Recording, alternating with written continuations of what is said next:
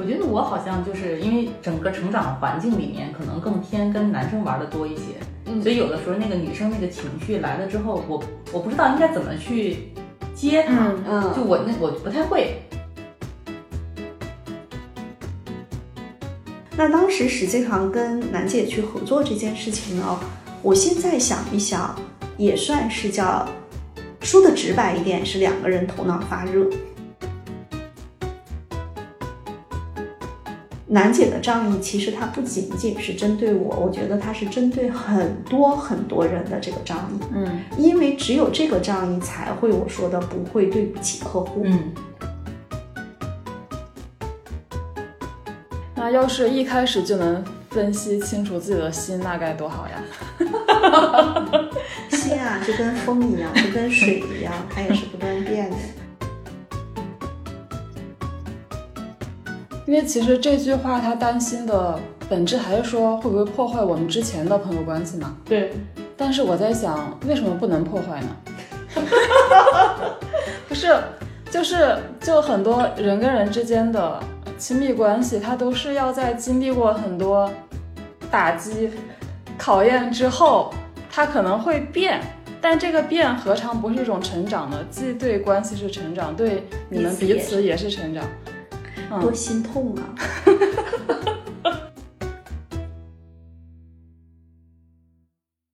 欢迎大家收听《神十集》，我是舒阳。我是赵楠，我是薛逸然，世界上没有完全相同的两片叶子，也没有完全相同的两个人。看到差别，才能互相理解；关照他人，才能认识自己。人人都向往自由，可是因为我们总感到不自由，有人的地方就有不自由。我们呱呱坠地的第一天，就无法选择自己的父母、自己的亲人；我们进入学校，也无法选择自己的班主任、自己的同桌。初入社会，其实大部分人也没有机会选择自己的领导和同事。直到我们开始积累了一些社会资源和人生经验，我们才开始有所选择。不管在听这一期播客的听友，你处在哪一个人生阶段，是有选择的阶段，还是没有选择的阶段？这一期我们都想跟大家一起聊一聊选择。虽然前面的开场比较煽情，但其实我们要聊的是非常接地气的话题，那就是如何选择合作伙伴。这里说的合作伙伴呢，对应的接近英文里的那个 partner。我查了下，这个词有搭档、伙伴、同伴、公司合伙人、配偶等等的许多的意思，就是也正对应的我们这一期里想要探讨的那种关系。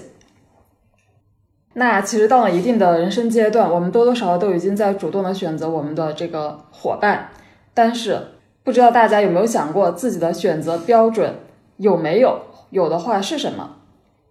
呃，我们可以从一个比较典型的合租室友聊起。然后关于这一点，呃，我觉得我可能是比较有发言权的，因为我租了十几年的房，大部分时候是有室友的。但是就我先不说我选室友的标准，先问一下薛老师和楠姐，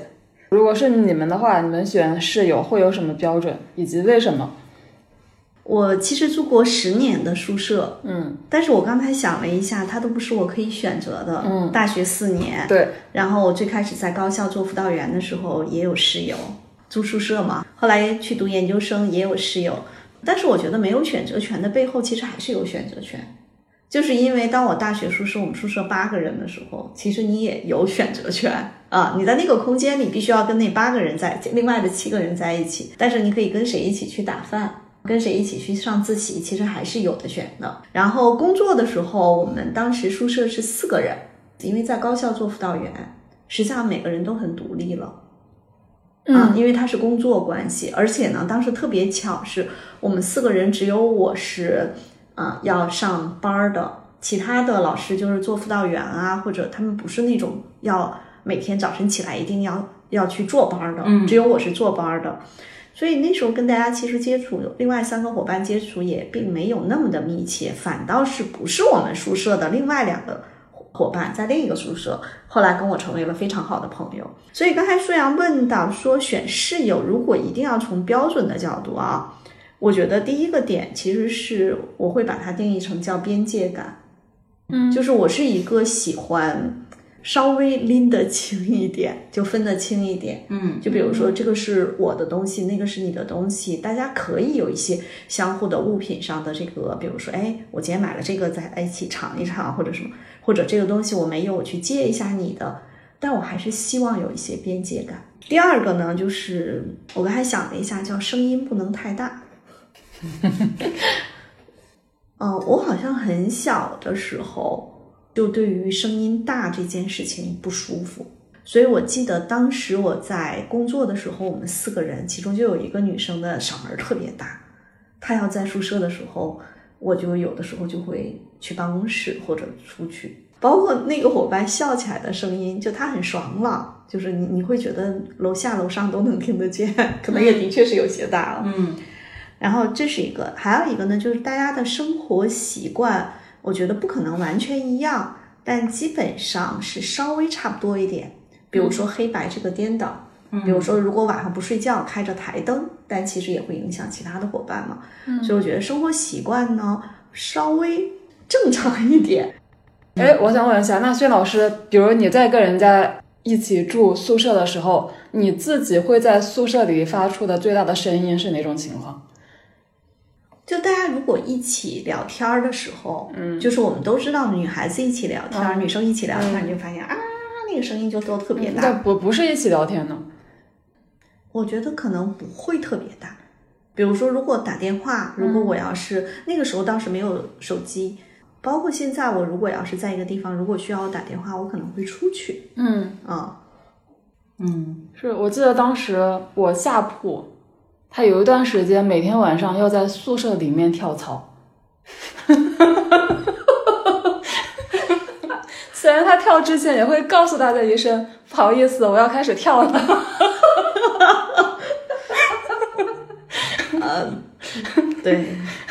我上大学的时候，其实我们宿舍我们有四个人是比较作的，就其中我也是四分之一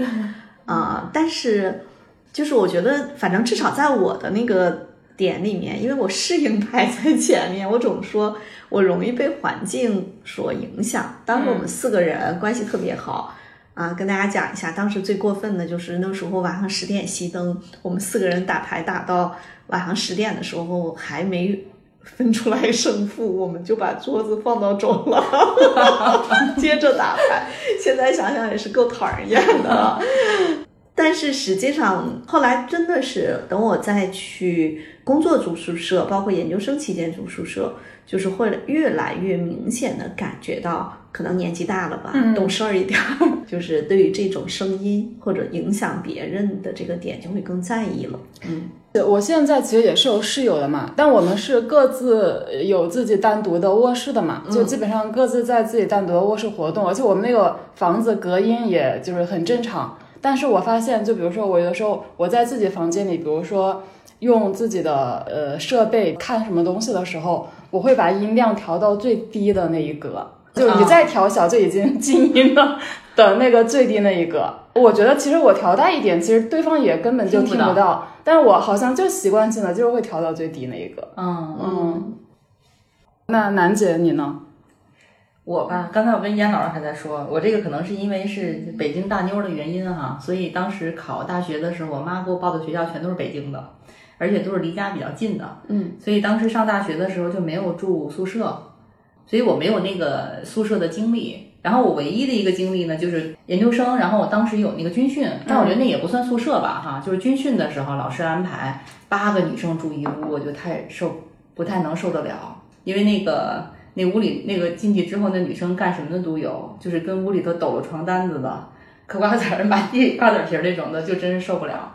所以我后来想了想，就是你能跟什么样的人成为室友，我这基本上快拉个单子了。就是比如说，哎，这个人得情绪得相对稳定一些，得是那种阳光的，不能老是嘤嘤嘤的，因为我觉得那个对我来讲会有影响哈。第二个部分呢是刚才刚才燕老师说的那个边界感。还有一个呢，就是哎，得有共同的兴趣爱好，然后你这要求有点高了，对对对。然后呢，还能够彼此尊重，有空间感。然后呢，另外一个呢，就是呃，不能太干净，但是也不能有洁癖啊。我觉得这个呃不不能呃不能不爱干净，但是又不能有洁癖。另外一个呢，就是还得乐于分享。但我觉得好像就是整个都拉完了，我就发现我可能找不着室友，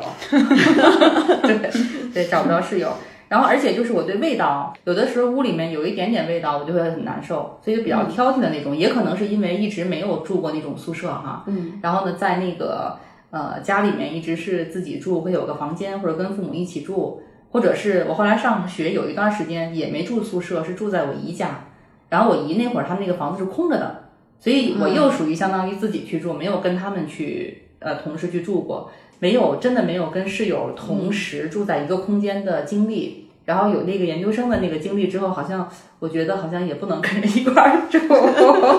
嗯，因为我自己觉得好像那个空间对我来讲还比较重要。就比如说我出去去多忙多累都行，但是我希望回到那个家里或者回到那个房间的时候，能够自己一个人去享受那个空间。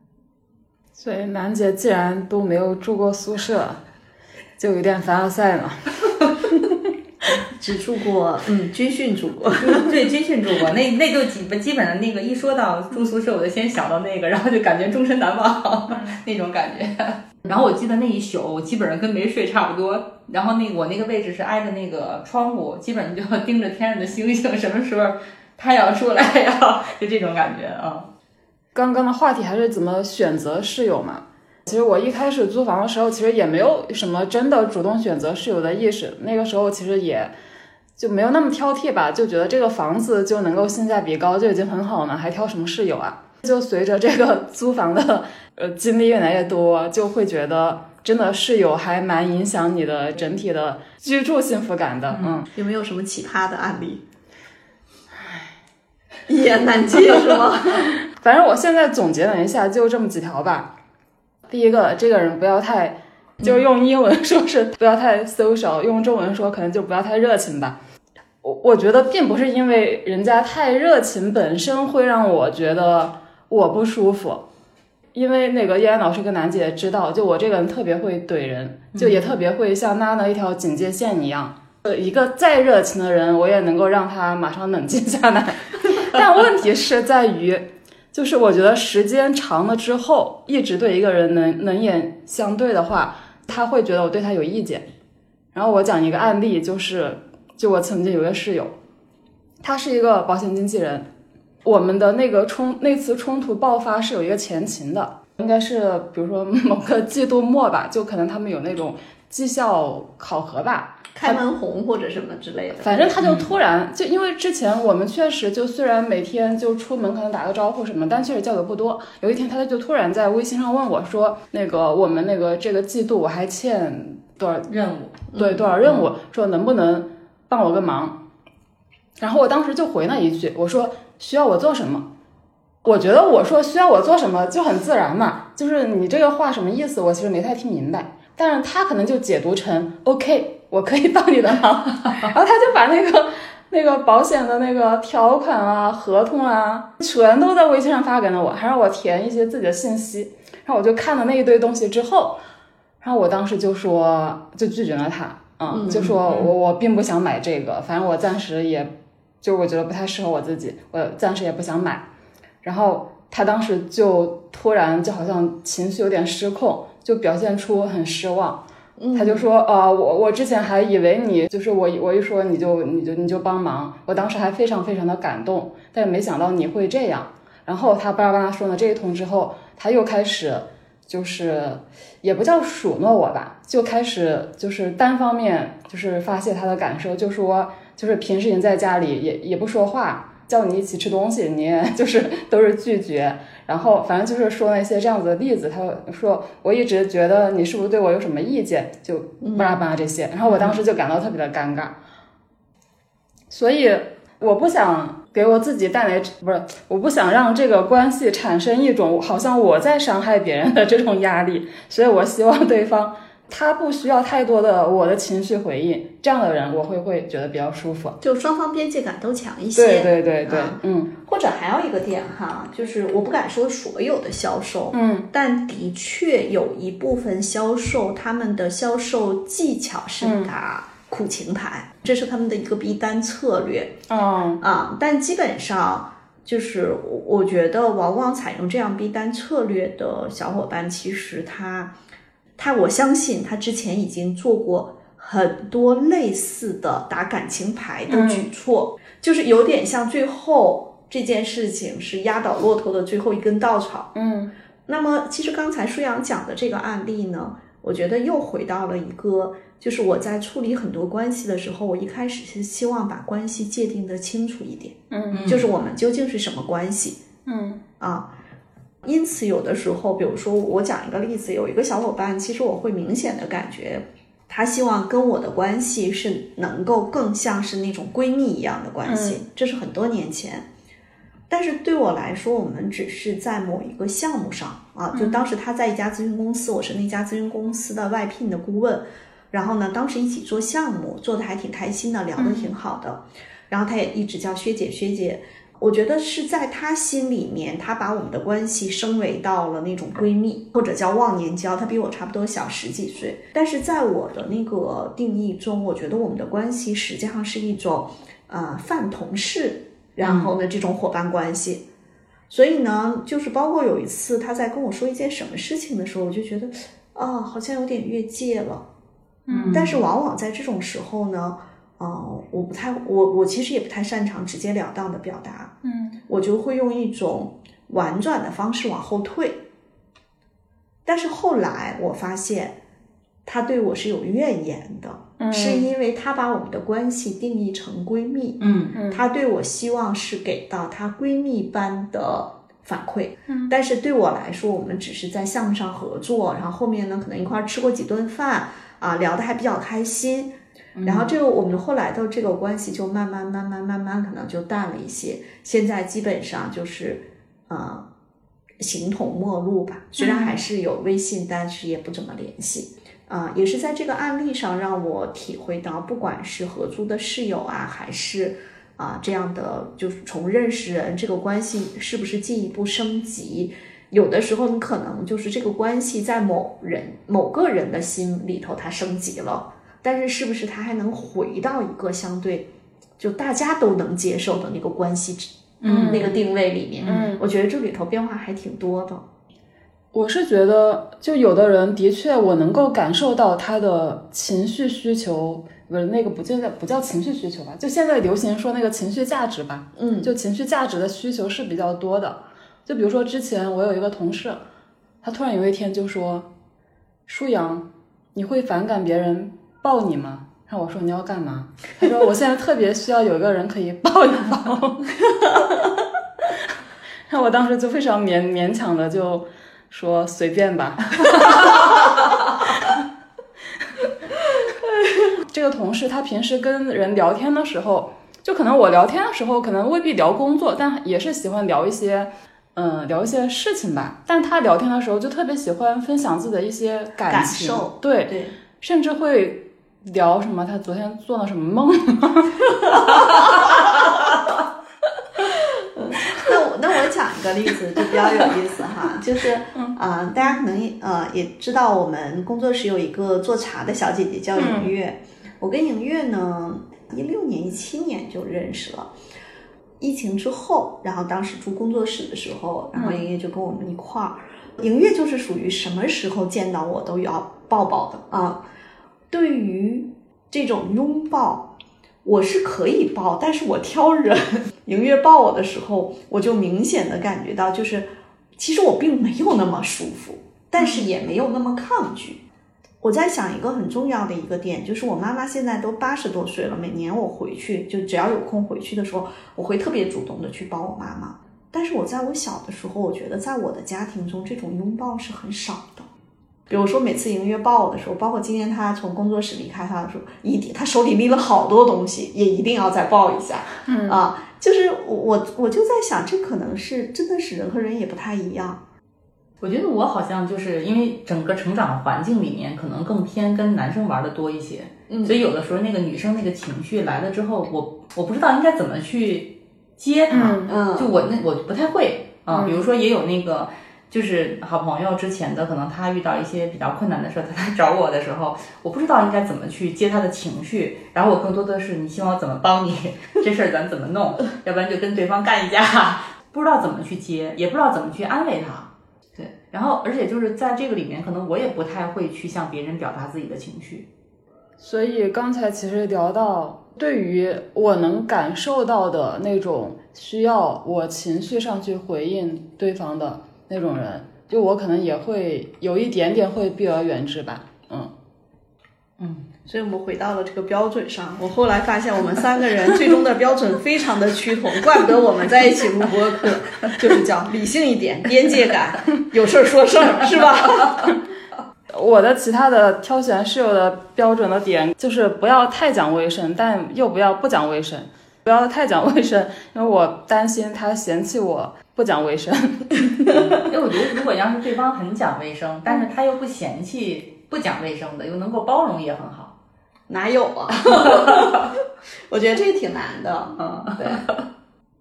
然后关于不要不讲卫生这一点，其实我如果觉得我承担了更多家务，我心里也会不爽。我觉得这个也消耗了我的心理资源，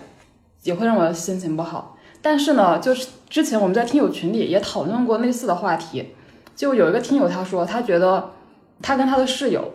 或者说像那种研究生的同学，就也住在一起嘛。他说，如果说对方能够在其他方面能够对自己有帮助，比如说学习上，比如说一些社会资源上，他在比如说家务上面付出多一些的时间，他觉得他是可以的。他的观点是他觉得人跟人相处就是资源交换，就是你擅长什么，那你可以在这方面多承担一点；我擅长什么，我在这方面多承担一点。然后这样呢，大家就就能够利益最大化。我会在想，这会不会是一种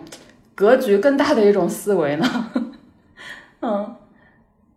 我觉得这里面其实有一个很重要的一个点，就是同样的事情，不同的人做起来，他的心心理感受是非常不一样的。嗯，我讲一个例子哈，啊、这个我老公呢是有一个哥哥，还有一个妹妹。嗯，然后在很多年前，嗯啊，我们当时就都已经结婚了，过年的时候或者周末的时候，就一块儿会回到我公公婆婆家。嗯，啊，就相当于我们六个人都在，而且那个早年的时候，在没有孩子的时候，嗯，然后我跟那个嫂子，我们俩就配合的特别的默契，嗯，就是我做饭，他刷碗。我做饭还挺好吃的，嗯，然后我们嫂子刷碗特别的利索。她我们嫂子其实是一个有洁癖的人，如果让我刷碗，其实我并不享受。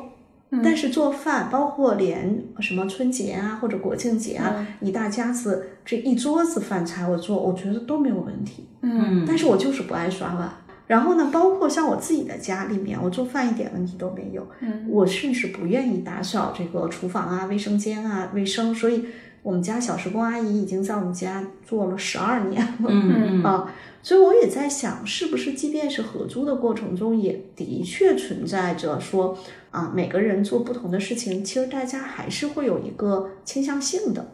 但是两个人如果谁都嗯只愿意做饭，不愿意刷碗，那碗在那儿堆着，肯定大家都难受嘛。我就在想，人有的时候对于有一些人来说不爱干的事情，对另一些人来说，这个事儿可能就不是个事儿。那得找到那样的人，嗯，就配置到那样的人。因为我现在，比如说在家里头，那个比如脏衣服哈，要扔到那个篓子里面，然后我们家儿子就是随处乱扔的，我看着都很、就不太能接受。对呀、所以你还说没有有洁癖的还能包容，你看你也做不到。所以，所以我就上面说了，不不能有室友。啊，我再讲一个例子，啊，严雪住在我们家快三年了，两年多了。嗯，其实最开始严雪刚毕业的时候，我姐说：“哎，严雪能不能先住在你们家？”我说：“哎，可以啊。”但实际上，我当时并没有以为她会住这么长时间。不是我不让她住，我是以我个人的特点去，就以我的内心的感受去推测她。嗯我的内心的感受是，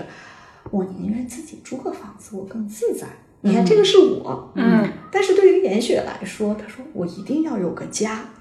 严雪是一个适应性超级强的人，嗯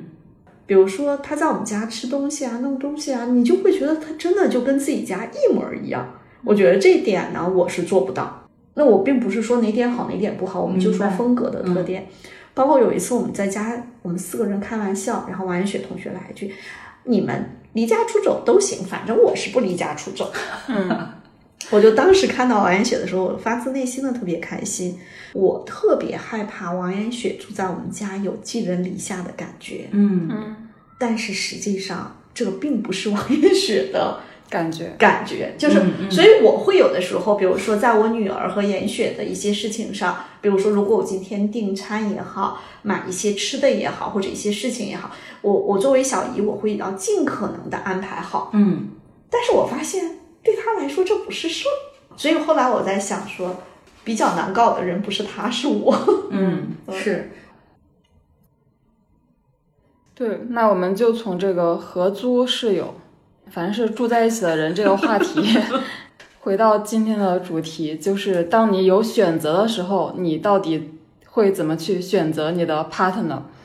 前面我们的播客去聊了比较多的面试选领导的话题呢，所以这里呢我们就不展开了。嗯但是我想到有一类之前没怎么谈到过的呃情况，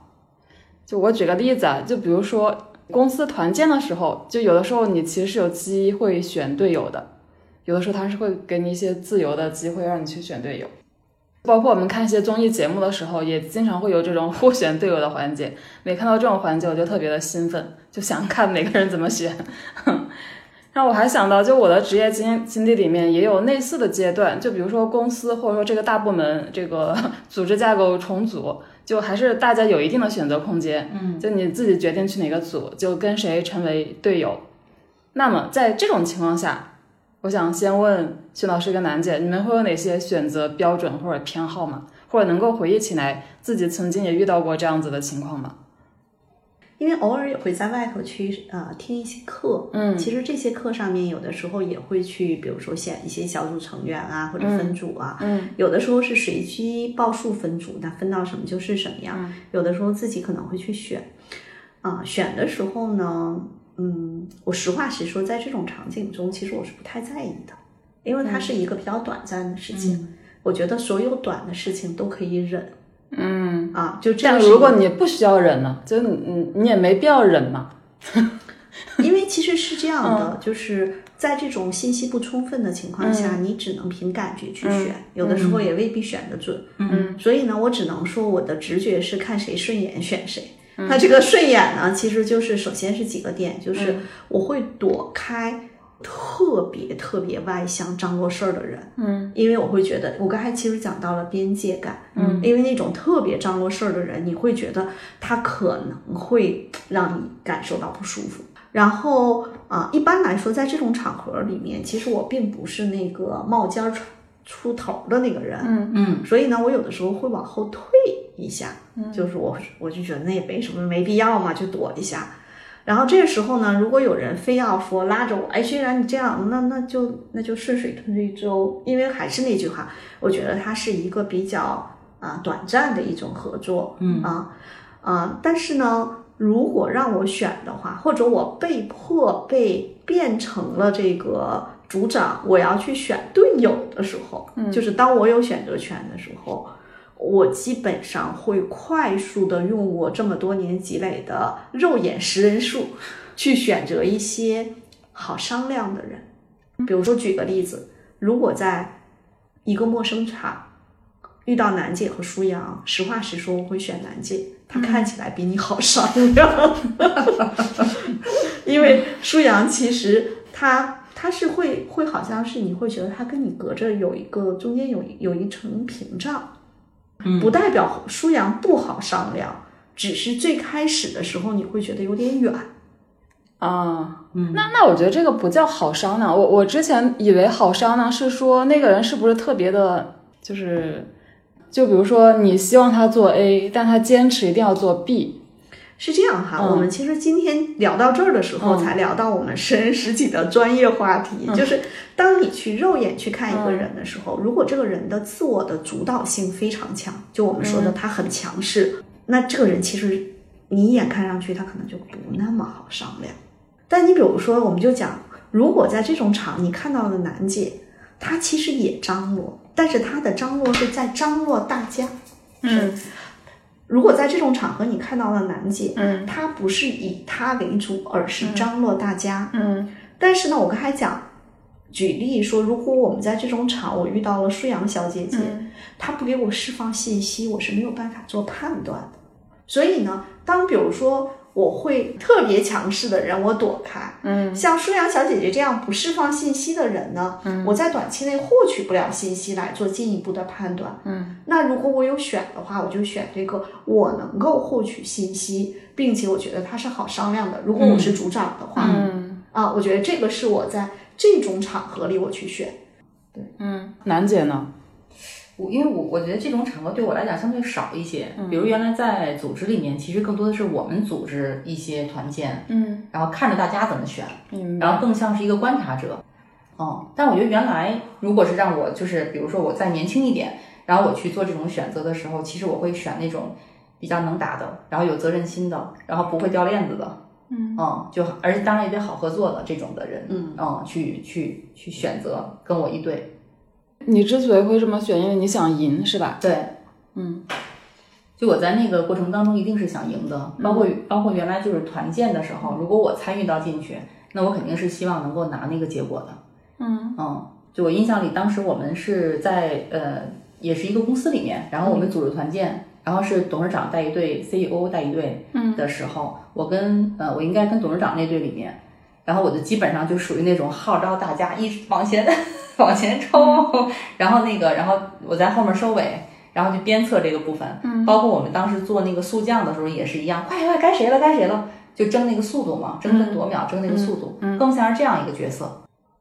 像团建这种场合，呃，我如果有的选的话，或者说我意识到自己应该去选的话，这时候肯定也有一个出发点，就我也是想赢。那想赢的话，我首先就是去。去找我觉得他看起来有能力赢的人。哎，为什么在这种场合我从来都不想赢呢？怪不得我竞争那么靠后。不是，因为这种场合就是很无聊啊！你如果连一个赢的目标都没有，真的很难熬啊。没有啊，因为我其实是观察呀。对呀，您是您是在看人，我是在观察人，就是赢不赢不重要。我就是说，哎，就是我跟大家讲一个特别有意思的，啊，我之前呢在甲方做人力负责人的时候，做到了第四年、第五年，有一段时间，当时我们公司会涉及到一些内部的架构的调整，真的是，哎呀，就是一团麻。然后每次老板去开一些中高层管理人员的一些会议的时候，我就觉得那个会开特别无聊。但是我又不能不去，对吧？我在开会的时候，我怎么熬过那三四个小时那个无聊的开会时间？然后当时我们有一个主，有一个一个常务的 VP，哎，他一说话我就头疼，真的，我一点都不夸张，我就头疼。后来我怎么熬过？就是我每次都在想，说我认真的在本上记着他们说的话的同时，我其实脑子里在。开着小差，在想着别的事儿。嗯嗯啊，就是我是会属于，就是要想办法在自己特别无聊的，包括我也特别不喜欢这种团建活动，我就觉得有时候觉得特别傻啊。我觉得还挺有意思的，就当我想赢的时候，我觉得还挺有意思的。我就特别的傻，我就特别不喜欢。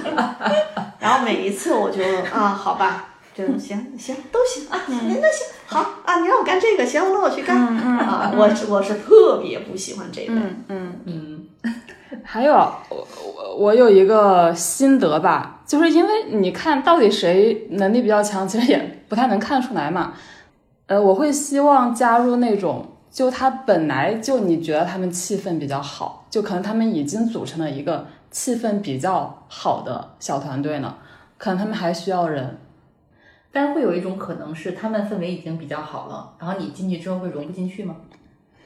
我倒没有太担心这个，因为因为一般也不会说好到就是我小团体一样，就是别人进不来那种好。嗯，但是你会感觉到，就是比如说这个 A 和 B，你会感觉到他们应该是比较搭的。嗯，你觉得他们在一起也应该会合作很愉快。那可能 A、B、C 三个人都相对看起来比较搭。如果我加入这样的团队的话。我觉得这样子的团队其实战斗力就是会好一些，嗯嗯嗯嗯，或者说我能够观察到他们彼此之间已经连上了线，嗯，然后还有说到这，我也想起就我印象比较深的一个小事，就曾经我有一家公司就是团建去玩那种大型的密室，就是让我非常不愉快的一个经历，就是我跟的那个组里面有那种我觉得他头脑不太清晰，但是特别吵的同事。然后，因为就像叶安老师刚才说的，因为他们性格本身就比较外放嘛，所以他们就会一开始他们就会成为领袖，但是呢，就到后来就可能大家也没有觉得他指挥得当，也没有觉得他这个个人的这个解题的那个水平也不强，但是因为这个局面已经很难改变了，然后在有这样的人的队伍里，你就会玩得特别的不舒服，甚至我我有时候会特别火大。我觉得，就如果以后还有的选的话，我宁愿选那种组员看起来比较低调，但是你能从低调中，你你那种低调，并不是因为他们比较弱，而是他们就比较怎么说，比较聪明的那种低调。我觉得在加入这样的组，大家是可以把大家的那个能力发挥出来的，嗯。我讲一个例子吧，就是当年我们在咨询公司的时候，其实会面临一个很重要的问题，嗯，就是在咨询公司，其实它并不像其他的公司，那个部门是非常明确的，我们是跟着项目走，嗯，所以最开始的时候，比如说我加入哪个项目，嗯，啊，当然这个项目里头呢，实际上，比如说我们作为主面试官，我们的那个助理，实际上是我们多多少少有一点可以选择的余地，嗯。甚至有的时候，我们可以跟这个项目的负责人说：“哎，那能不能让小雨来给我做助理啊？就比如说我跟小雨一组行不？啊，这个时候其实也是可以，他也是另一种队友。比如说我们可能会在外地出差啊，一个星期，可能每天都是会白天面试，晚上写报告，而且你的助理实际上写完的报告，作为主面试官是要审的。嗯，我觉得这个时候我在选人的时候，基本上就是我是会去选一些。啊，两种，第一种呢，就是之前跟我有过合作，然后呢，我们彼此就是能够快速的，也比较有默契的，我觉得这是第一种。如果第二种呢，完全因为很多当年我们的助理有一些就是实习生，就你根本都不太认识，然后这个时候你就会去选一些相对来说他的至少你看起来他的那个表达能力会好一点，因为要写报告嘛，嗯啊，然后最不济。要去选一些相对来说，呃，你会觉得性格稍微外向一点点，嗯啊，因为我们在这种项目上可能合作一周，然后就回到了公司，嗯，还有一种项目可能会一起合作两到三个月，在一个大项目上，如果合作两到三个月的项目的小伙伴，真的是吃住在一起啊，在外地出差，嗯，所以有我记得当年有一次就是有一个项目。我们的那个呃，就是我的 leader 就跟我说说，哎，依然这个项目你能不能带那谁谁谁啊？我其实心里头就有点打鼓，因为所有的其他的资深的顾问都多多少少反馈过，就这个小伙伴出活比较慢，嗯啊，因为在咨询公司，你知道，如果助理出活慢，那其实你就要自己要多干很多，嗯，当时我就有一点犹豫。啊，犹豫之后呢，但当时手头也其实没有其他人，那怎么办？那就就先先接嘛，就比如说这个活就干，干到啊三周的时候，会觉得这个时候真的很费劲，那就再去协调。所以你看，就有的时候在工作中，它不像咱们一般现在辅导的企业客户，如果它是一个固定的部门是一回事儿，我们在咨询公司选人的时候，它其实是有变化的。嗯，这时候还真的是要去选，因为它还是事儿嘛。就咱们说它是具体的一个任务，所以一般来说会去选说这个活儿能相对，就像楠姐说的不掉链子的，嗯啊。然后第二个点呢，就是因为在咨询公司，我们这些当年的非常年轻的这些小同事，实际上都是刚从校园出来的，他们实际上没有太多的社会经验。但是我们在甲方客户那儿驻场办公的时候，其实是需要他非常得体的，嗯，就在咨询公司。所以也会去选一些相对更严谨、更稳健的选手，嗯，而这个严谨和稳健的选手其实是能够看得出来的，嗯嗯啊，我觉得这个其实是啊，就是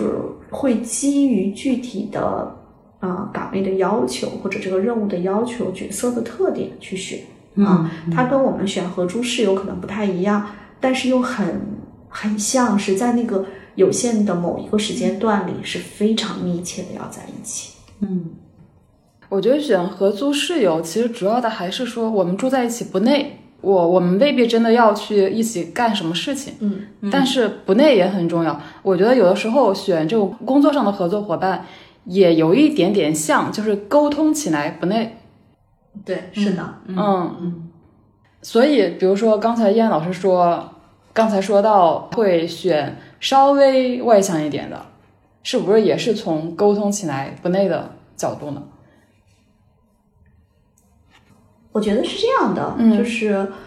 呃，因为我们尤其是当时在咨询公司选性格外向一些的小伙伴，其实是因为他遇到问题他会跟你讲。因为我们的合作其实有的时候在某一个项目上可能是三天，可能是五天，可能是两天。嗯如果他外向一些呢，他可能有些问题给你释放出来了。那作为我们主面试官或者项目的负责人，我们就对那个风险会有一个整体的掌控。嗯但是有一些我们呃之前用过的比较年轻的同事或者是医生，他性格太内向，他有的时候他他遇到问题他憋着，嗯那后面有可能就是个坑嗯嗯啊。所以这也是我在选择一些小伙伴的时候，嗯我会觉得他哪怕外向一些，他跟你说，嗯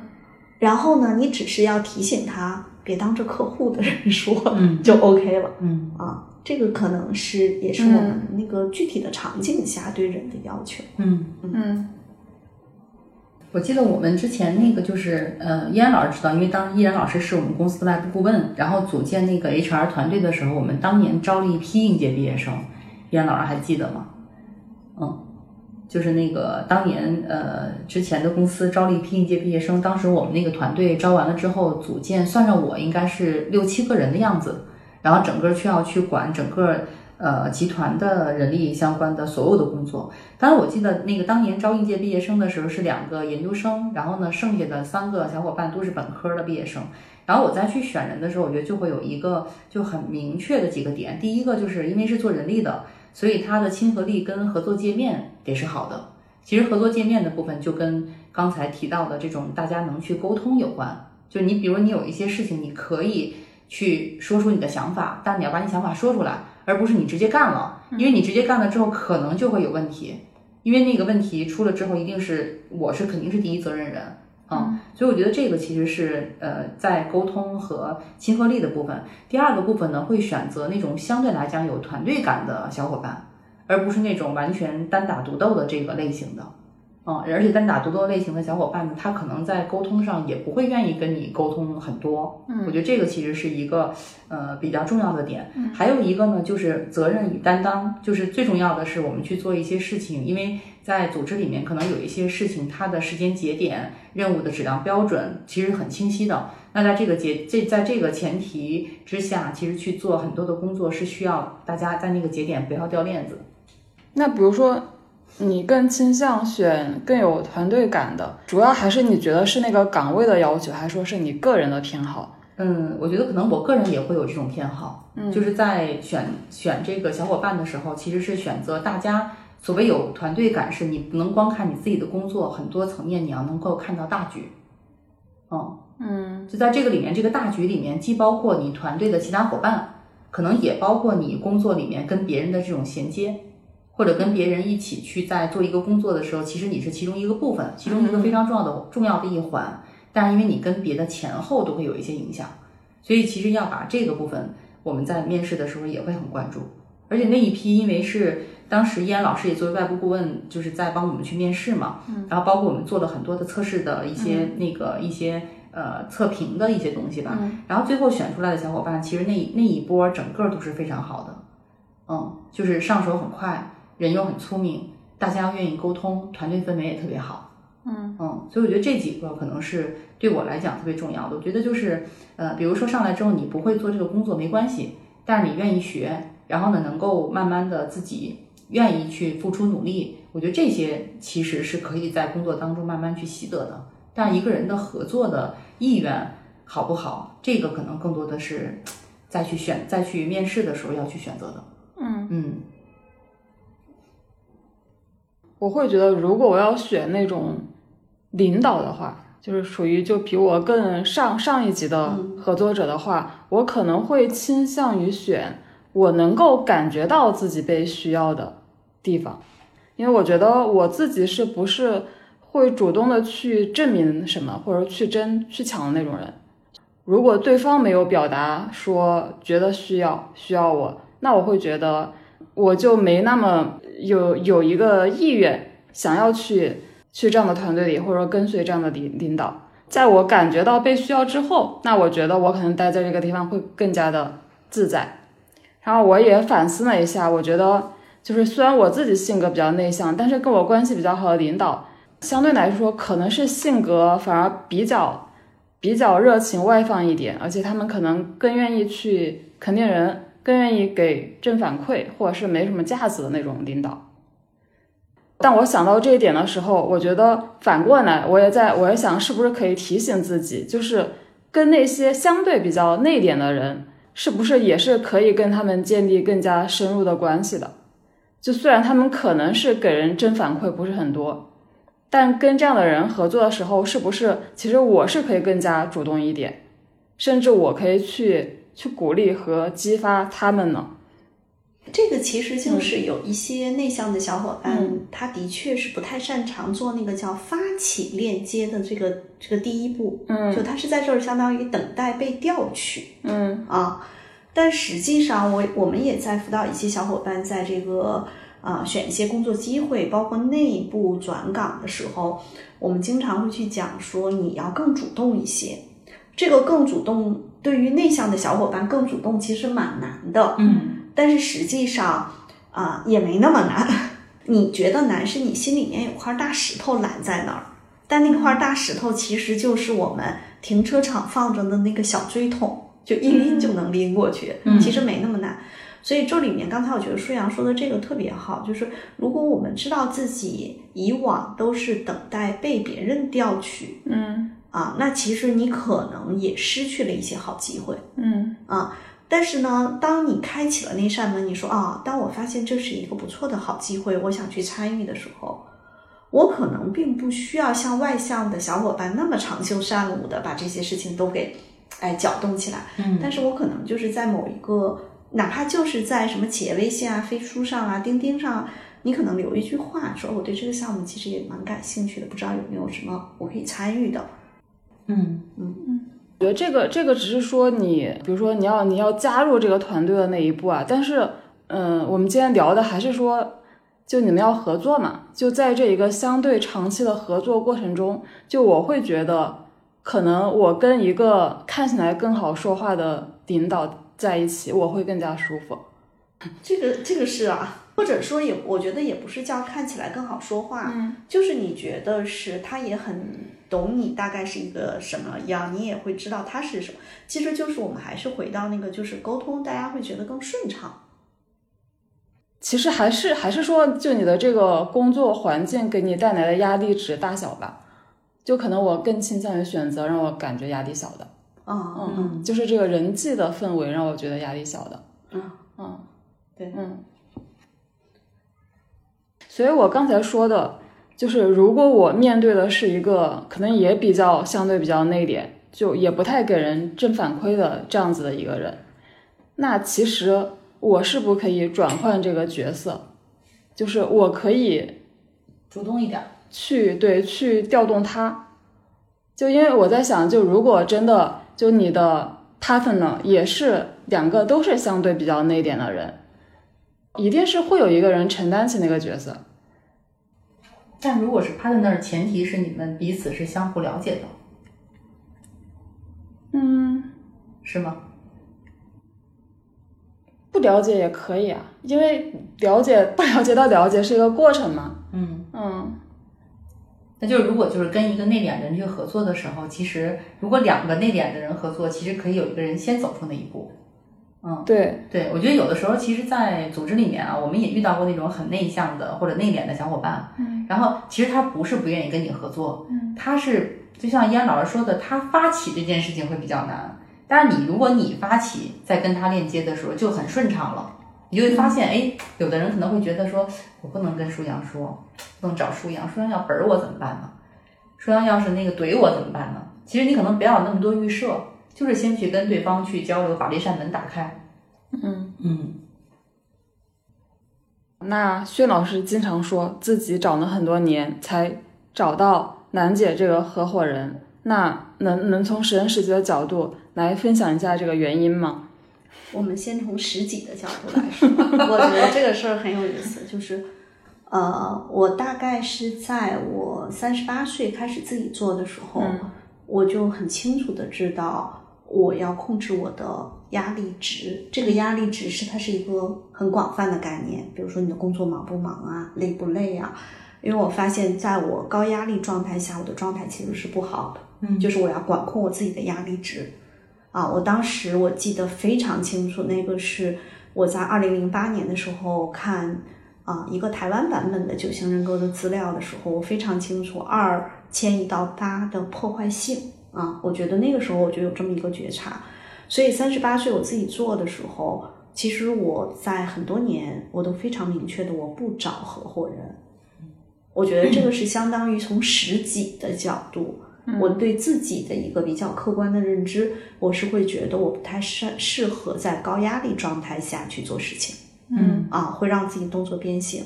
所以这是一个很重要的一个从实际的角度，因为我发现我其实是非常挑剔，嗯而且啊，我是喜欢很多事情亲力亲为的，比如说最近我们搬家，楠姐说要让你别太累了，要不让董工帮你，我说没有没有，楠姐。对于我来说，就是我一点一点的自己慢慢的收拾。比如说今天楠姐说啊来了之后说还有好多东西没收拾，我说楠姐你不用管，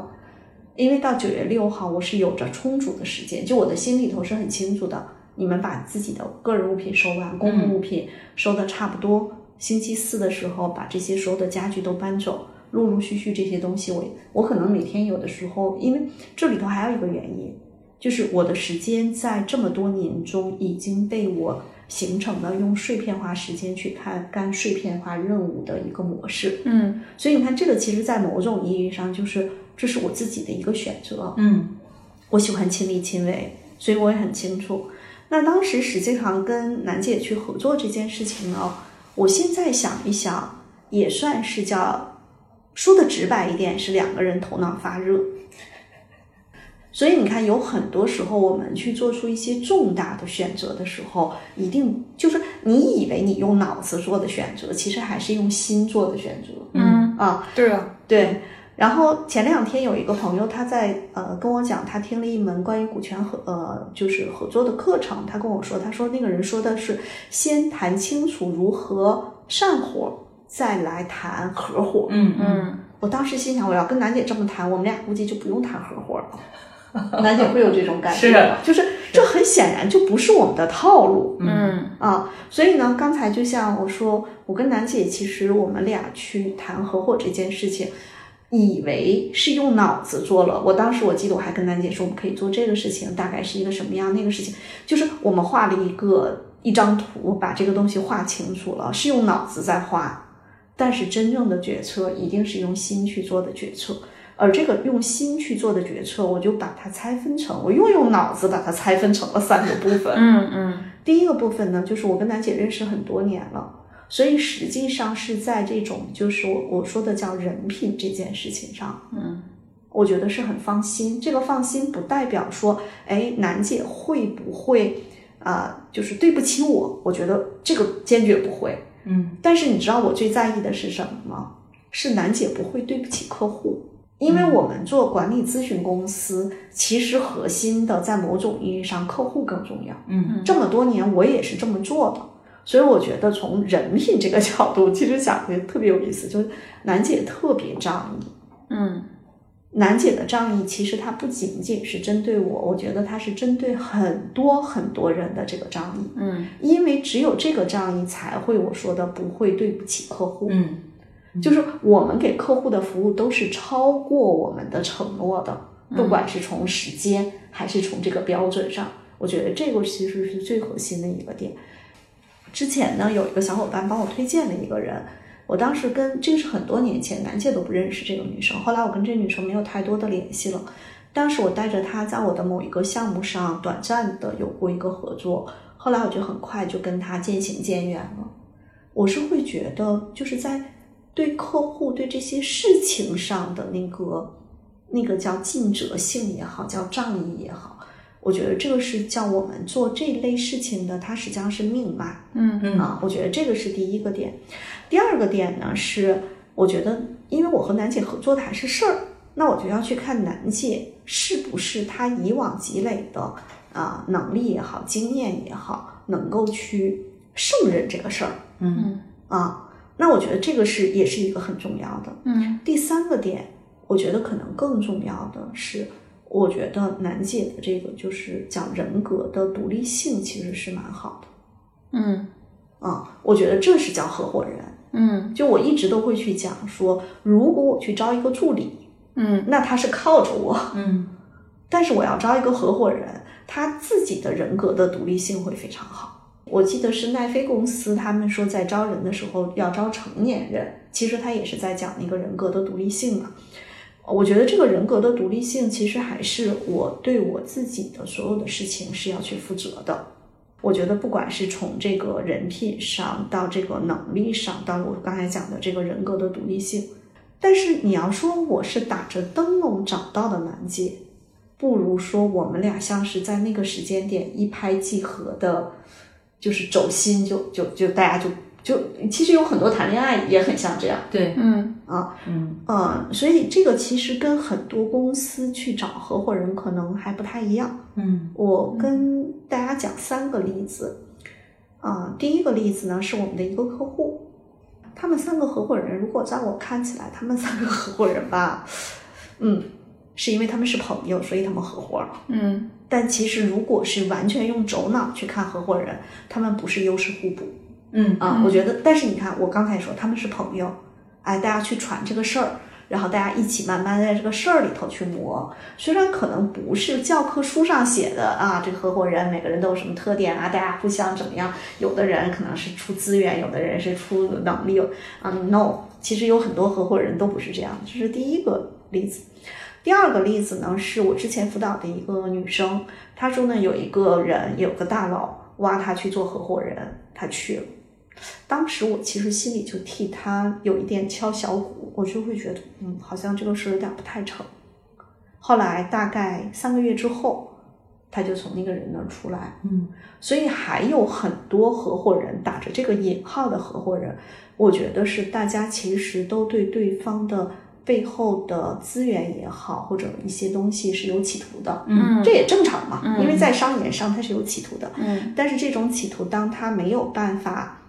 达成他的预期的时候，这事儿就不了了之了，嗯甚至可能有的时候不了了之的还不太体面，嗯啊，我觉得这是第二种。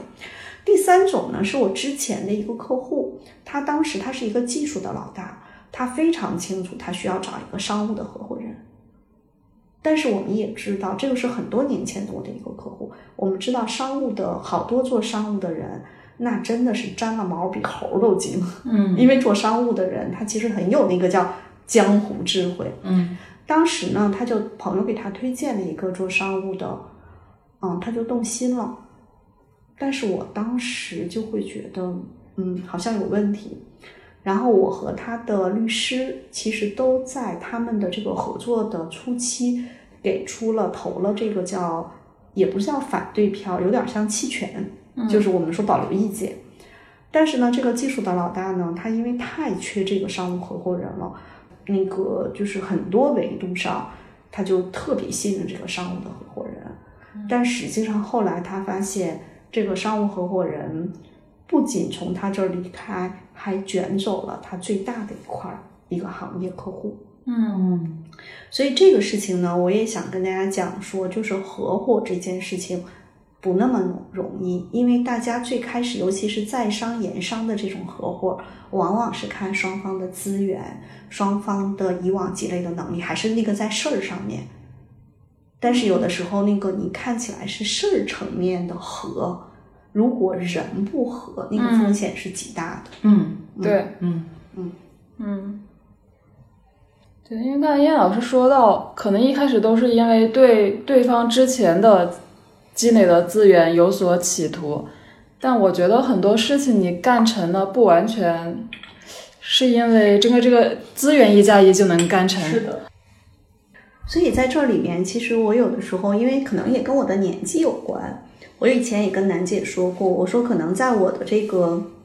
世界里面，像楠姐这样的合伙人，可能在我的世界里面只有这一个。嗯啊，但是我可能会在很多事情上跟伙伴们有一些项目上的合作。嗯啊，我为什么一直都在讲这个点是？第一个是我非常清楚，就我刚才讲的是我在高压力状态下，我状态不好啊，我但是实际上它会影响很多嘛，我就会稍微收一点。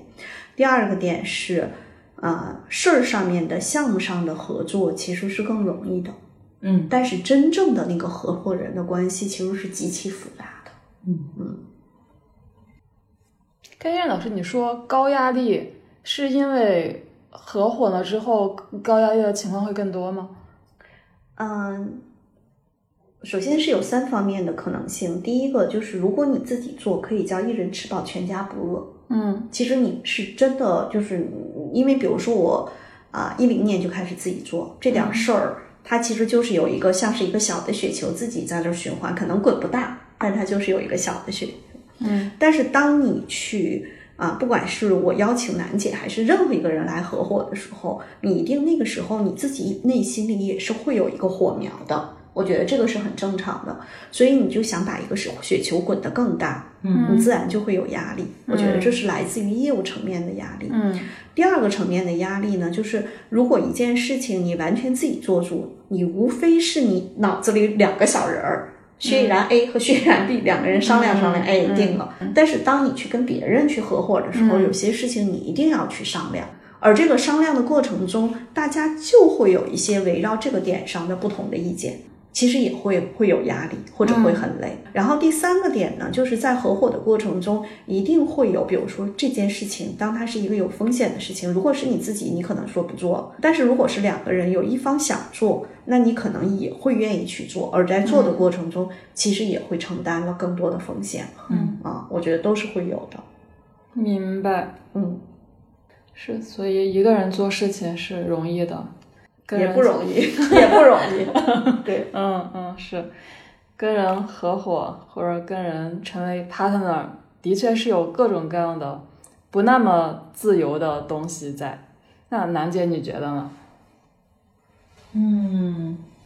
我觉得跟燕老师合作这两年，我自己的体感其实还是挺好的，因为我们其实很多事情是可以拿出来说，而且这个关系对，而 且这个关系吧，确实是不是那种完全的商业化利益的那种的合伙人的感觉。嗯，其实它里面糅杂了很多东西，比如说闺蜜呀、我们俩经常开玩笑说叫互为老互为老婆，对，那天是谁说的呀？说每一个女创业者都应该有个老婆。老婆啊。后来我们就开玩笑了。对，所以我觉得在这个过程当中，可能是就很多东西都混杂在一起，嗯，包括比如说当时我可能面临的选择是，哎，想自己干点什么，但是你我自己要干什么的话，其实我也对跟谁去合作去做这件事情，我自己也会很挑，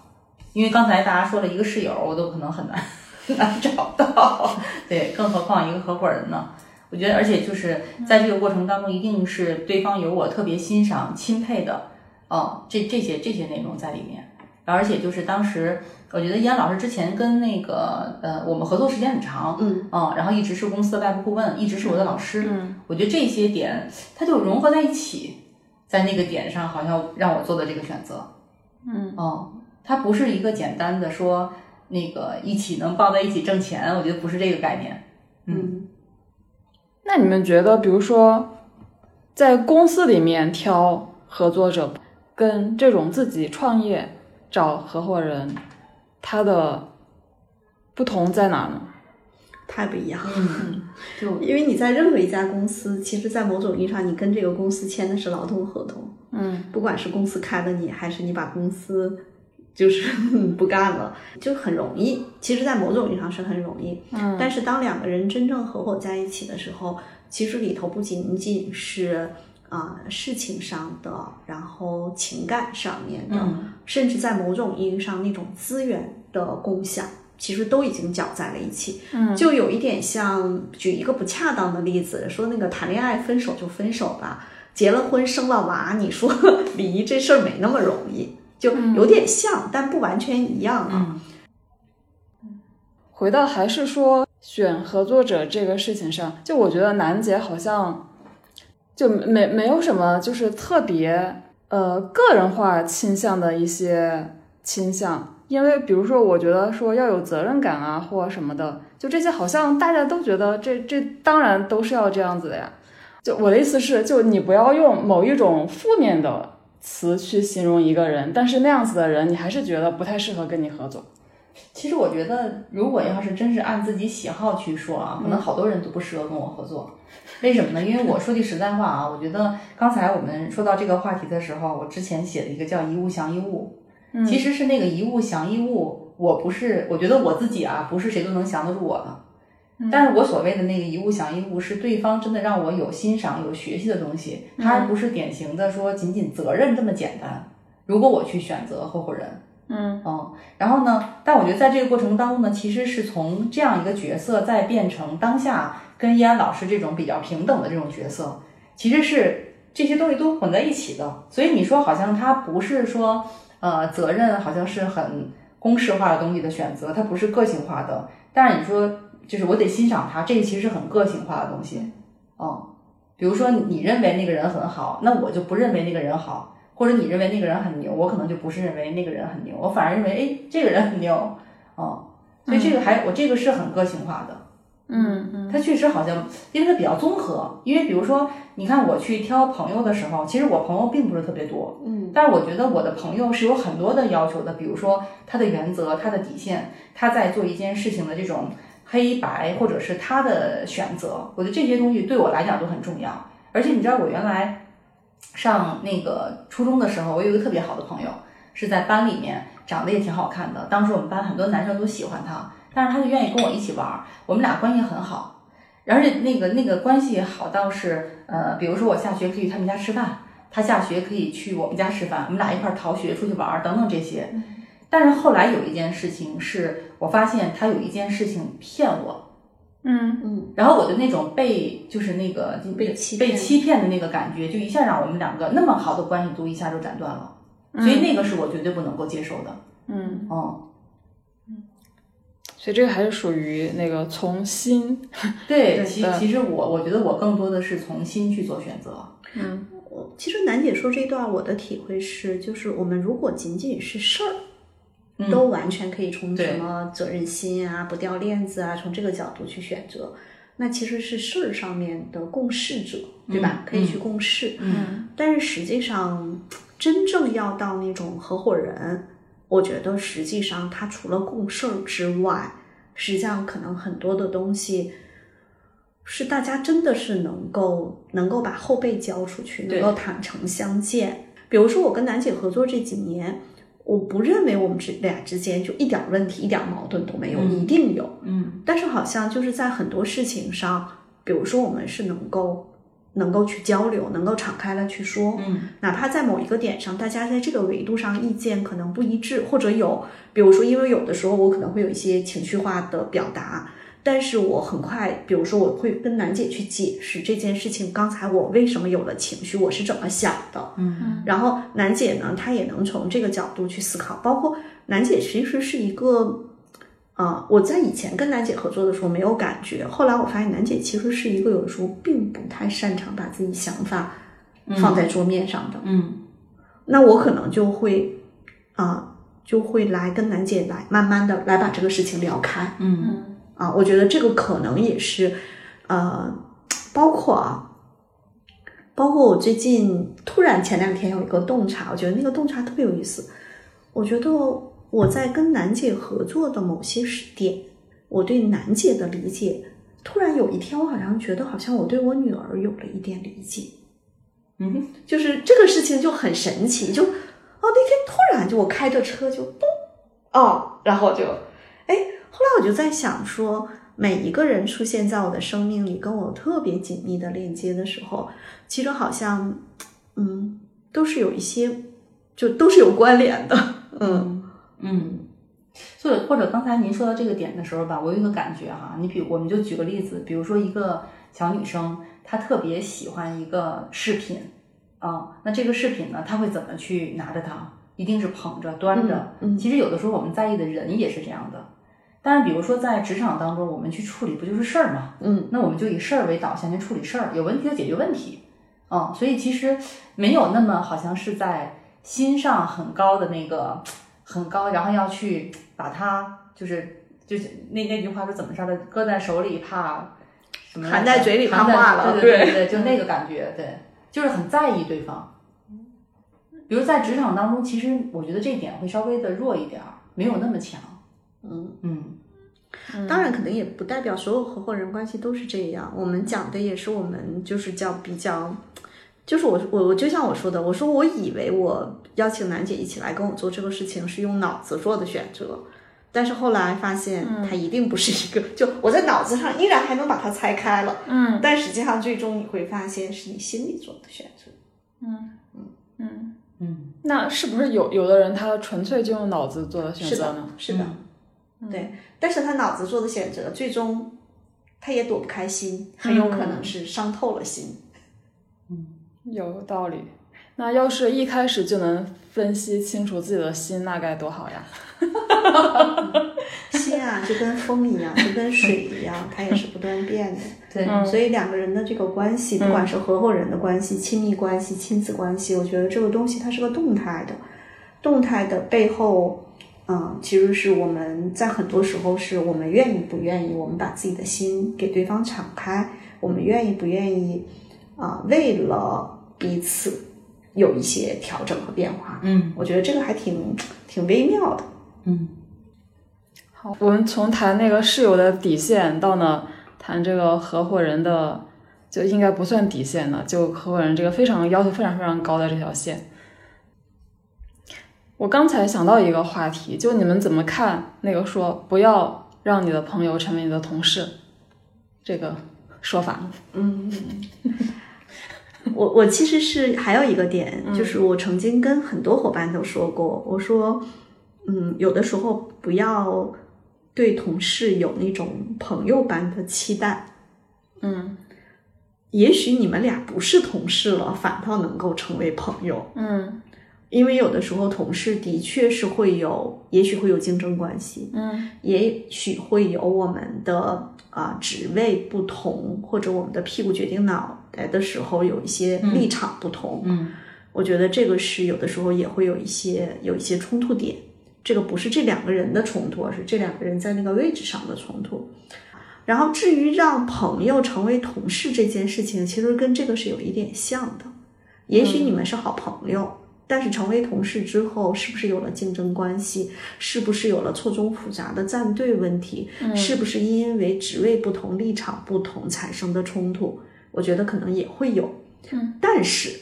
还有一种就是，如果两个人是朋友，假设小 A 他会觉得说小 C，嗯、现阶段可能就是在来到这边跟我做同事，就是对他职业发展更好的一个点。那我可能还是会建议他来。如果我是小 A，我还是希望小 C 过来。但是过来之后，我们应该很清楚的知道，啊，每一段职业发展都是我们整个职业成长的一段而已。嗯那可能在下一段的时候，我们也许还是同事，嗯我们也许可能为了呃彼此更好，也许我们有一个人离开，怕的是，当你进入了职场那个游戏场，里面还有其他人，嗯他所以也会很复杂。我会觉得取决于两个当事人是把什么看得更重吧。如果把友情看得更重，就不会就就他们会为了这个，就很多事情你不可能鱼和熊掌兼得。不要让朋友成为同事这个观点，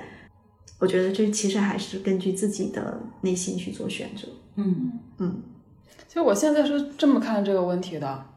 因为其实这句话他担心的本质还是说会不会破坏我们之前的朋友关系嘛。对，但是我在想，为什么不能破坏呢？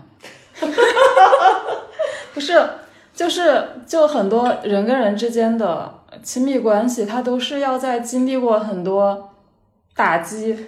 考验之后，它可能会变。但这个变何尝不是一种成长呢？既对关系是成长，对你们彼此也是成长。多心痛啊！看我就是心虚的人，我说多心痛啊！嗯，嗯，就就如果真的他扛不住一些挑战打击，那可能你们后来就慢慢的友情淡了，我觉得也没有什么嘛。多心痛啊！嗯没有，就这个其实就是每个人，嗯其实还是、嗯呃，归根到底还是自己的选择。对，对，可可能我只是说我的态度，我会觉得就是顺其自然吧。就如果他经受不住打击，那就让他经受不住打击。如果他暴风雨来的更猛烈一些吧。如果他能够经得住一些考验，甚至以后其实可能彼此会对彼此更加了解。啊，嗯，哎呀，不是说在亲密关系中有些事情也是经不起去去叫啥去考验的吗？对，我觉得不要，我自己觉得不要考验关系。嗯，因因为我觉得是我对我来讲，我是呃有的与之前的同事现在是很好的朋友的，这种情况其实对我来讲还是比较多的。嗯嗯嗯嗯，但我我其实，在真正把我的朋友引进到我原来的那种职场的环境里面，嗯我也会前面打很多预防针儿。嗯嗯，就比如说，那一起共事，我的一些那个处事的风格，因为朋友的时候，大家交集可能并不是在工作职场这个层面。嗯，当我们真正在职场中产生交集的时候，你想，一个人一天二十四小时，除了睡觉以外，除了自己的时间以外，大部分时间都是在职场。那在这个过程当中里面，其实交就是交集会更多，是，摩擦也就会更多，嗯一定是这样的。对，嗯。嗯所以你说，在这个过程当中出现一些问题的时候，尤其是又是独立的人，出现一个问题的时候，每个人都会有自己的想法，嗯对方可能就会去有一些错位的想法去想你。那在这个过程当中里面，其实就会就是在破坏你们的关系。你能保证每一件事情发生之后都能跟他特别坦白的说，对方就能特别坦白的接受吗？我觉得不是的，因为在在那个点上利益太多了，然后因素也太多了，影响他的要素也特别多。还是很有可能，可能就失去了这个朋友，对，就最最后一个不好不好的结果。有可能最后还走在一起，那可能你失去了好多长时间之后，突然有一天，哎，又走到一起，也有这种可能。嗯嗯，但是你就要想说，你愿不愿意有可能面临这样的结果吗？愿不愿意面临这样的结果，就其实也是也是一个 十几跟十人的话题。嗯。嗯。好，这期播客咱们就先聊到这。听友们如果想追问一些问题，欢迎留言，我们非常需要你的反馈。比如你希望听到什么样子的话题？对本期的内容，你有没有有话想说的？你还有哪些观察和思考想跟我们一起探讨？也欢迎你直接加入我们的听友群，入群方式在节目介绍页可见。谢谢，再见。